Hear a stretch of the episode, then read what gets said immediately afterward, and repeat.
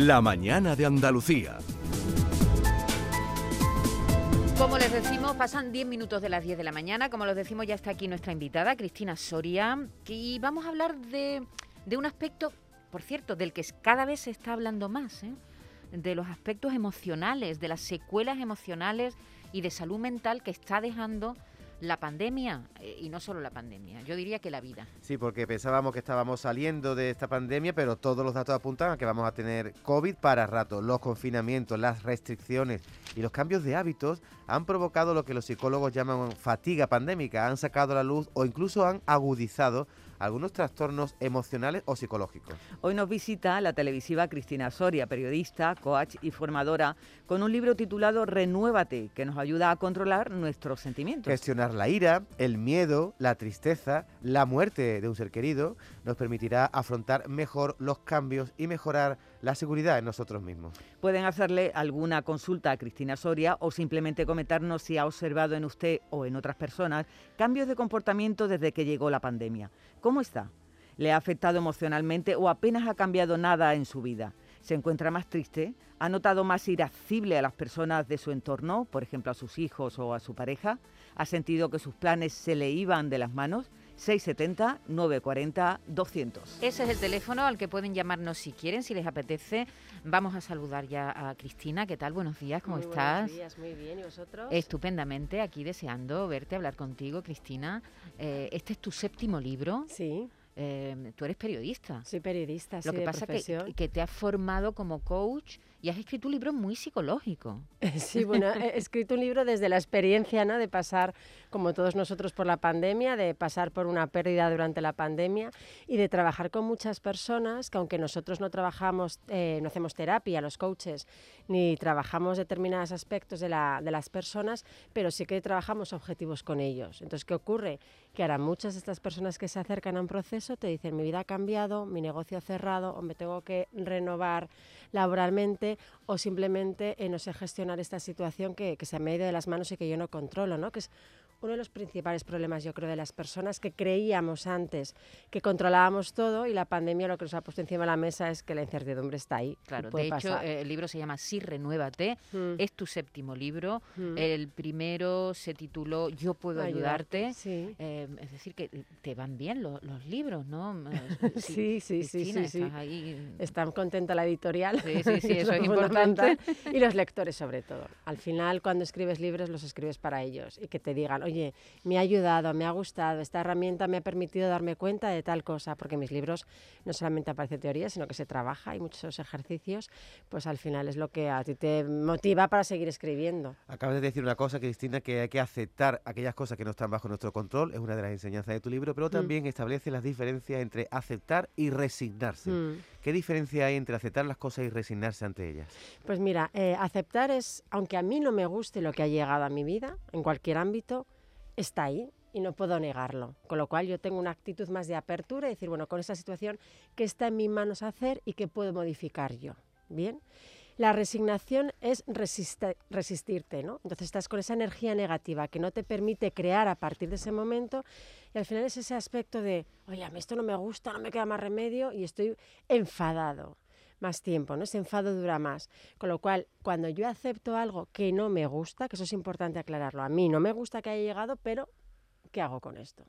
¿Qué está en mis manos hacer? ¿Qué puedo hacer yo para mejorar esta situación o mejorar mi estado de ánimo? O que no puedo hacer, ¿no? También. Claro, y ¿no? aceptar, ahí está, la pandemia había cosas que no podíamos hacer, pero dentro de todo lo que surgió, hubo muchas personas que dijeron, bueno, por ejemplo, con mi negocio, ¿qué hago? Y surgieron estos pedidos a domicilio, ¿no? Se, se potenció mucho más se, el se comercio online. reinventó, ¿no? Claro, ahí está, o el decir, bueno, eh, no me gusta estar encerrado en mi casa, pero ante esta situación, ¿no? esa capacidad de flexibilidad que también tiene el cerebro, ¿qué nuevos hábitos voy a tomar dado que estoy encerrado en mis cuatro paredes?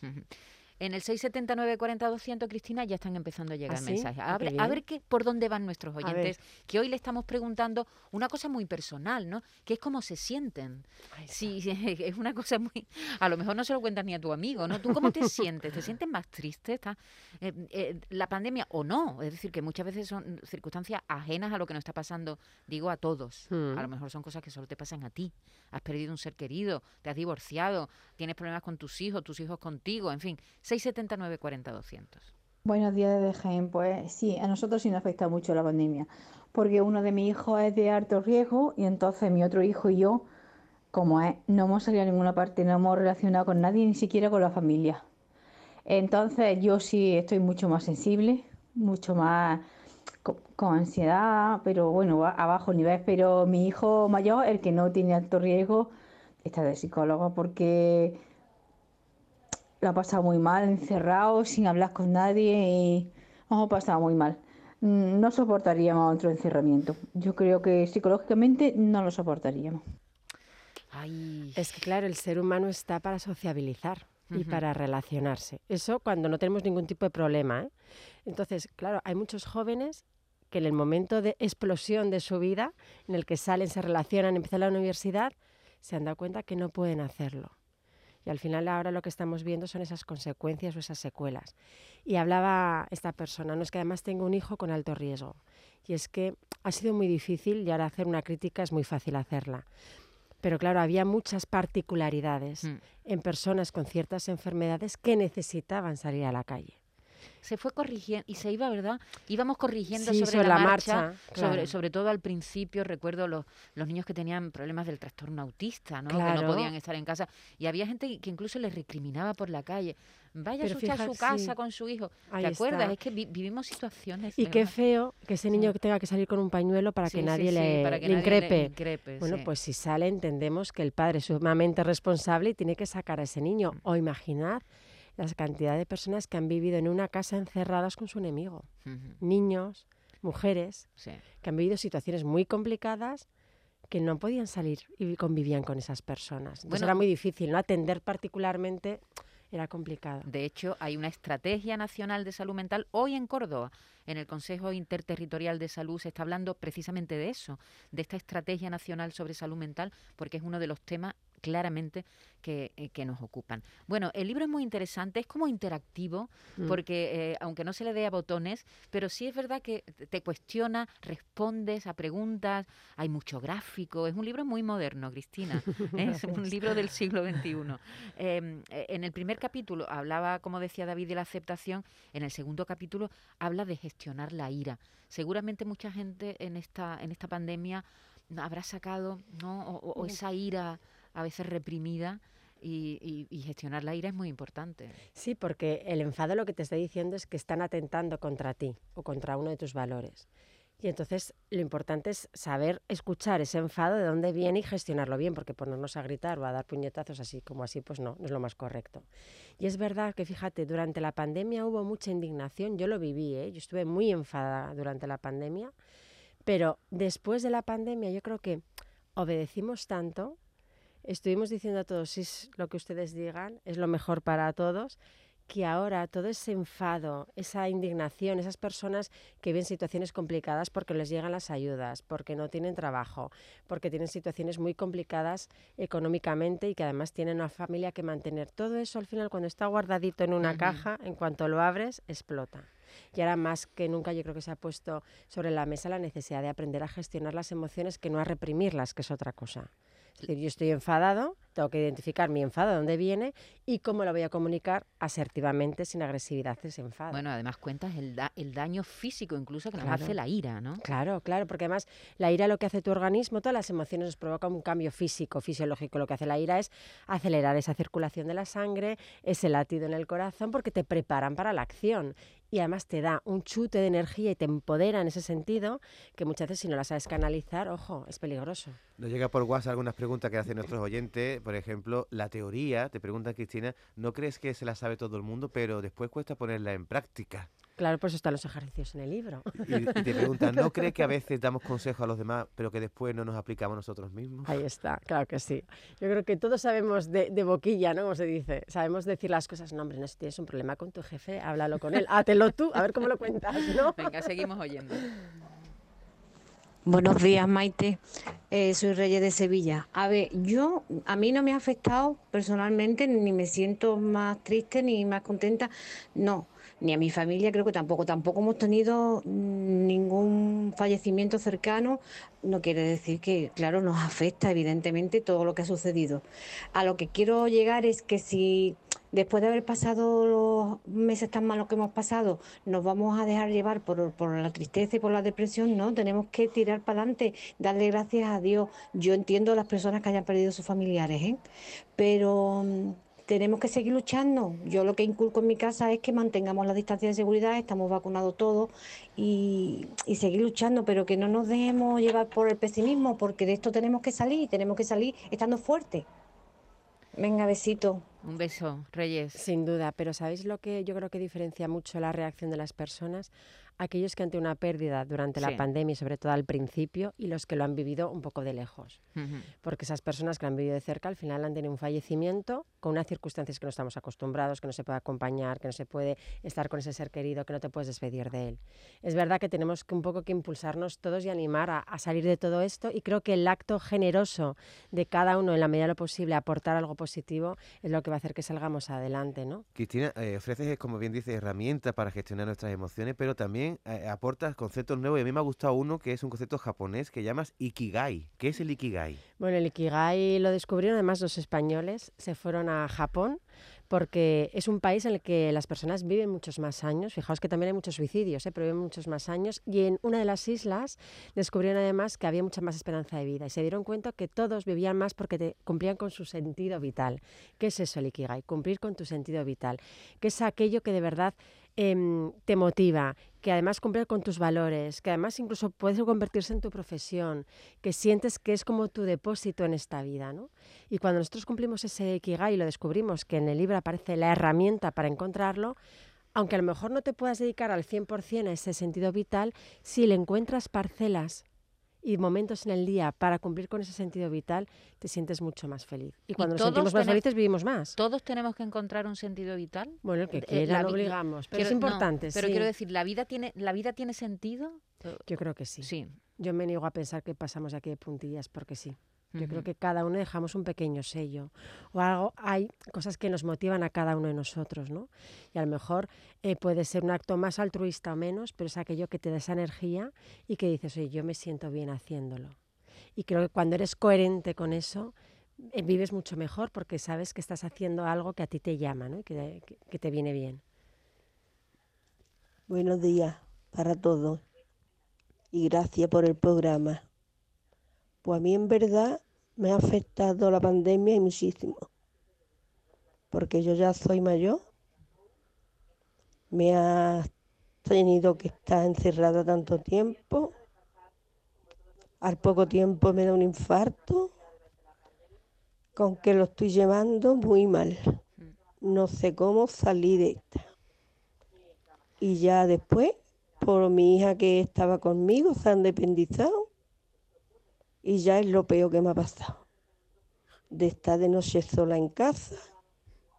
Y estoy muy mal, muy mal, muy mal.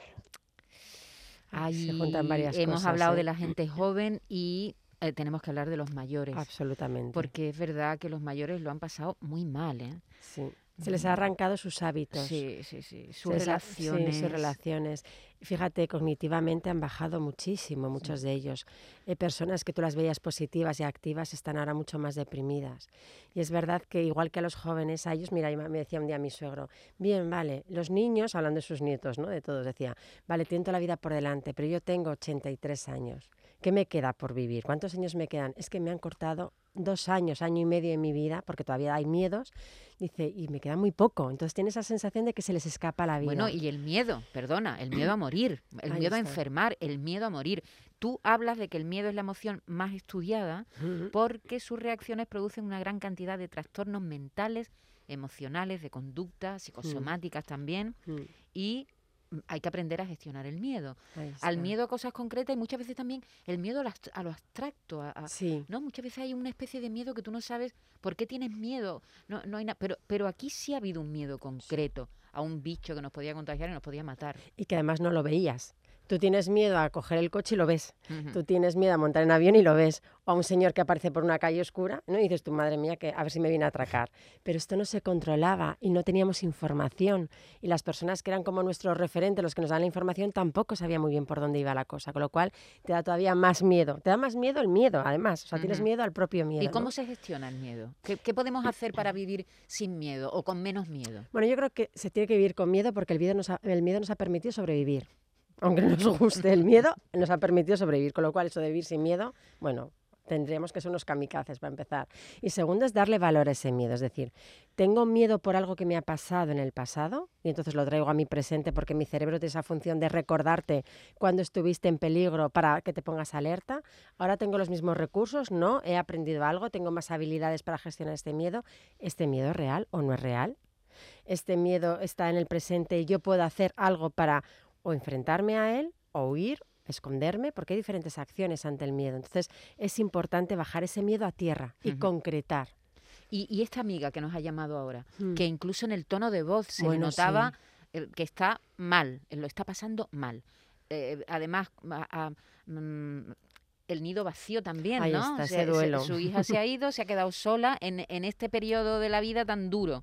¿Qué, qué le podemos decir? ¿Cómo, cómo la podemos ayudar? Hombre, yo creo que lo fundamental es que se ponga en manos de un experto, porque Ujú. hay un punto ya en el que tienes que neces- necesitas esa ayuda y para eso hay grandes psicólogos y psiquiatras que te pueden ayudar. En España todavía hay una visión muy negativa a tratar esas, esas enfermedades, esas patologías, ¿no?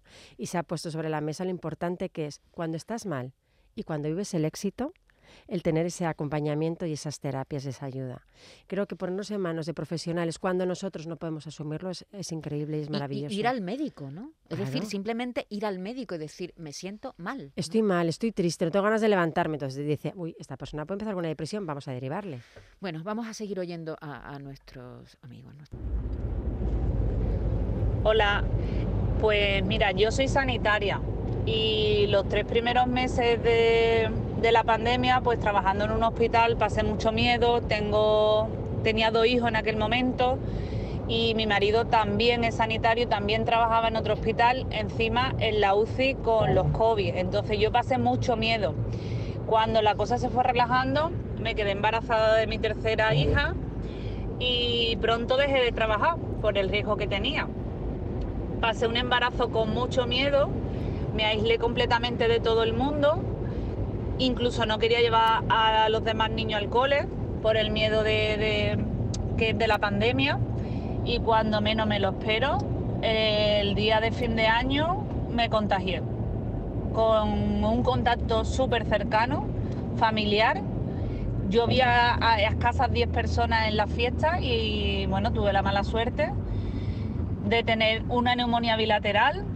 Eh, estaba embarazada de 27 semanas, de unos 5 meses y algo, y pasé tanto miedo que firmé una alta voluntaria y me fui a mi casa porque creía que me iba a morir.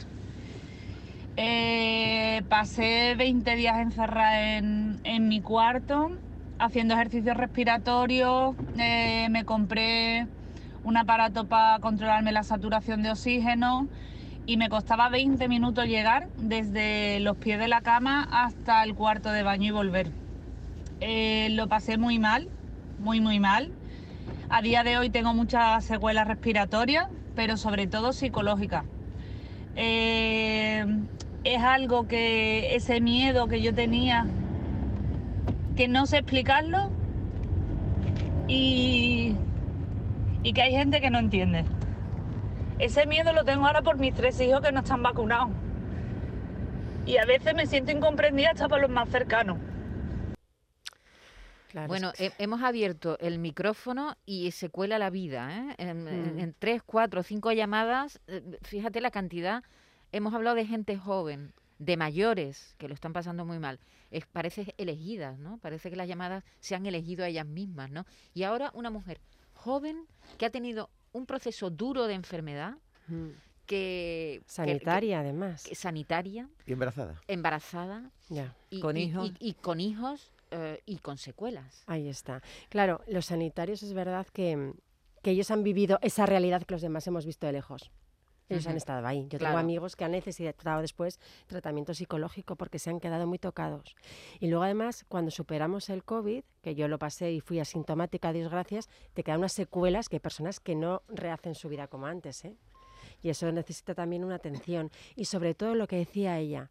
Oye, yo a lo mejor no tengo miedo y me da igual enfermar, pero tengo que entender que a la otra persona le dé miedo, Miedo. empatía, por favor. Hay personas que viven el miedo a su manera, no los juzguemos, ¿no? Porque cada uno tiene su propia historia. Muy bien, Cristina Soria, que ha venido a hablar de su último libro, el séptimo ya, ¿eh? que se llama Renuévate. Es- hay posibilidad de renovación. Muchas gracias por haber estado aquí con nosotros, vosotros por haber hablado con, con nuestros oyentes y mucha suerte. Y nada, a Gracias. seguir para adelante, Cristina. Eso, que no nos No queda otra, tenemos- ¿no? No tenemos Con más buena remedio. actitud siempre. Venga, un abrazo.